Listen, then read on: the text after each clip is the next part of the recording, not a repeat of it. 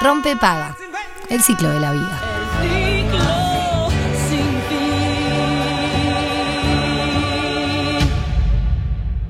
Que hoy es lunes y es momento de activar nuestro GPS y nos vamos a ir eh, a una, una localidad que se encuentra situada al noroeste del departamento de Río Negro, a orillas del río Uruguay, a 95 kilómetros de Fraiventos, y se puede acceder por camino departamental que empalma con la ruta 24 a la altura del kilómetro 24. Muy bien. La colonia fue fundada el 27 de julio de 1913 por 300 familias rusas del grupo religioso Nuevo Israel que buscaban una completa libertad religiosa que no encontraban en la Rusia de ese momento, zarista. En 1926, la colonia pasó a pertenecer al Banco Hipotecario del Uruguay y posteriormente al Instituto Nacional de Colonización. En, en 1953 se expropió a la estancia Farropos de 17.428 hectáreas. Y bueno, el censo de 2011 dice que hay 1.781 habitantes, pero en realidad eh, deben haber crecido porque el censo está viejo. Y los colonos rusos que, eh, bueno, eh, se, se situaron allí, introdujeron al- el girasol, lo combinaron con cultivos de trigo y lino, y Qué eso hace que tengan la fiesta del girasol. La fiesta del girasol, ¿No? claro que sí, que es considerada una de las fiestas más importantes para los habitantes de San Javier. Tiene mucha relevancia para la comunidad rusa, se realiza una vez de al año como muestra de la importancia del girasol en el desarrollo de la comunidad. Este bueno. año están cumpliendo 110 años de su fundación, este 2023, así que de festejos seguramente van a estar. Claro que sí. Y, y bueno, ahí Juanpi lo dijo tímidamente. Nos vamos con ese GPS hasta San Javier porque hay alguien en línea por ahí, Exactamente, está en línea, vamos en orden. Eh, están dos personas en línea. Sí. Está Ana Castro, quien eh, de chica, ella es de Montevideo, pero muchas veces eh, iba a veranear allá, pasaba tres meses y de alguna manera eh, encontró en San Javier algo que no lo encontraba en su lugar de origen y se enamoró del lugar. Ana, muy buenos días, estás en Rompepaga, ¿cómo estás? Buenos días, ¿qué tal? ¿Cómo están ustedes? ¿no? ¿Cómo andás, Ana? Buen día.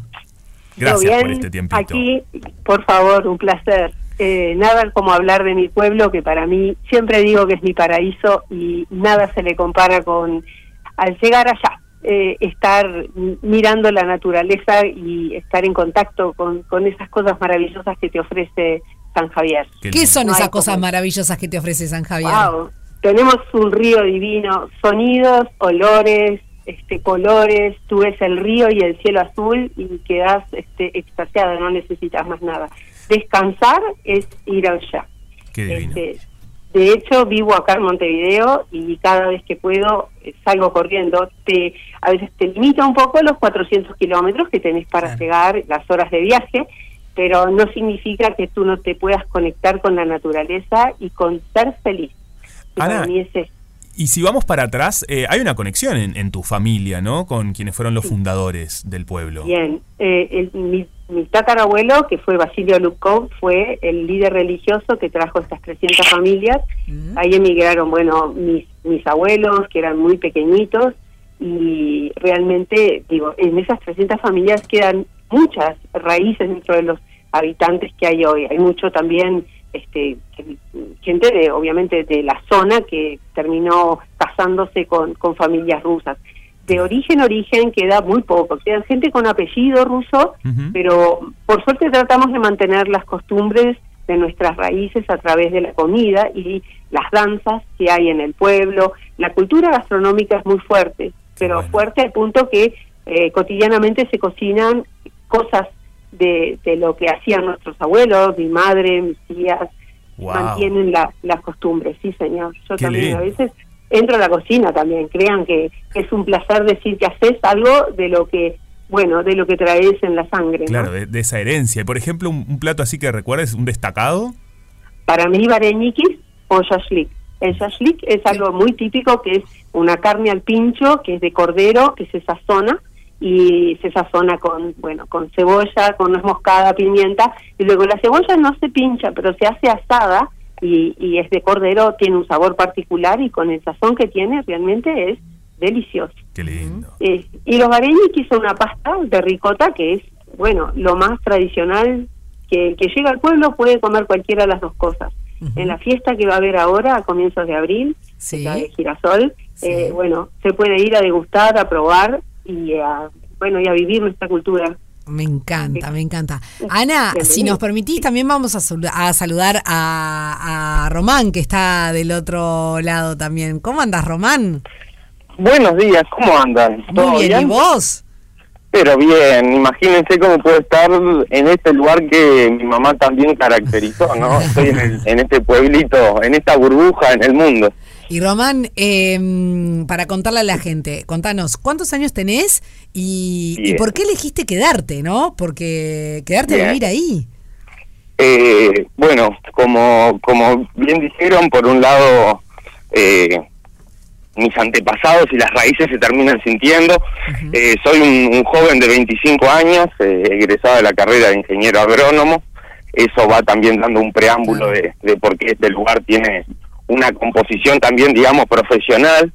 Eh, es un área donde la agricultura y la ganadería eh, está latente y es parte de, de también de parte de los que viven en el pueblo, ¿no? Claro. Una parte de esta población se, se está desplazando a- hacia la zona que todo está muy cerca acá, porque estamos inmersos en el campo, es un pueblito. Eh, y nada, en relación al, a la forma de vivir, lo que es esto, yo a veces me, me río cuando paso por el frente a la escuela y ves todas las bicicletas de los niños eh, paradas en el cordón de la vereda. Claro. Y vos decís, acá no, yo duermo, tengo un perrito de dos años y duermo con la puerta abierta de adelante de mi casa hacia la plaza principal de San Javier y, y duermo en paz. No Claro. está la de cerré la puerta, no cerré la puerta, eh, el auto queda con los vidrios bajos y la llave puesta. Eh, es algo, Algo no digo que inédito, ¿no? pero algo que vos ves el, el mundo, ves los informativos y decís, esto es otra cosa. Claro, una tranquilidad que, que nosotros estamos lejos de eso. los niños vuelven solos de la escuela, los papás mandan a los nenes con las libretas, porque acá no, no sé, la tarjeta se empezó a usar ahora hace un tiempo, pero existe la libreta, la gente anota en la libreta y cuando cobran a principio de año, de de mes, perdón, van y pagan. Y ahí se van los nenes con la chismosa y la libreta a un almacén a seis cuadras, se han mandado ellos. Igual no digamos mucho para que, Para que no se la nos gente vaya- no se avive. No, de- se aviven. de- no demos mucha información al respecto. No, no, no, vamos a mantenernos como estamos, que vamos bien. Claro. Román, y también hace un tiempo que estás este, inmerso en el mundo del kayak, ¿no? Que por allí también se da Sí. y está buenísimo. Contanos un poco de eso. Eh, bueno, eh, en realidad en este en este pueblito desde que soy chico existe una, una gran conexión de la juventud y de, de los niños con el río. En algún tiempo se hizo mediante profesores, digamos, en el área de natación y se hacía atletismo y salíamos todos corriendo de la, de la plaza de deporte principal, trotando rumbo al río con una bicicleta saltando, ¿no? Y bueno, hoy en día existe un, un grupo que es la escuela de, de kayak dentro de está en un contexto digamos departamental donde la intendencia de cierta forma apoya este movimiento y también es digamos como una organización civil y tiene un apoyo de una ONG que se llama AMBA Ujú, que a su sí, vez claro. esta organización tiene un apoyo de, de una ONG aún mayor eh, norteamericana. Y bueno, y en este contexto es que desde hace años, antes con menos recursos, con menos apoyo, digamos, ahora solo departamental, pero hay una escuelita de kayak con tres profesores a, a cargo, digamos, que además hay una muy buena relación, porque al ser tan poca gente, acá te saludás con todos, sos amigos de todos. Claro. Obvio que en, en todos lados hay alguna pica, pero la mayoría de las relaciones son muy lindas, entonces, nada, esa conexión que existe con el río arriba de un kayak, en la serenidad de, de la naturaleza, ver una garza mora volar, ver cómo se acerca la tormenta desde el sur, eh, hay cosas que la verdad son difíciles de, de explicar, no son difíciles, lo difícil es hacer sentir al que está del otro lado lo que es vivir eso. Claro, esa, es- ese paraíso, ¿no? Porque así como lo esa inmensidad, esa tranquilidad, esa esa paz que, que reina, ¿no? Y Claro. que cuando el sonido se ve eh, cortado, digamos, no es por un vehículo, Vos sabés no que es por Eh, es súper lindo lo, que nos estás contando, principalmente por esta cuestión de, los jóvenes, ¿no? Los adolescentes, los niños.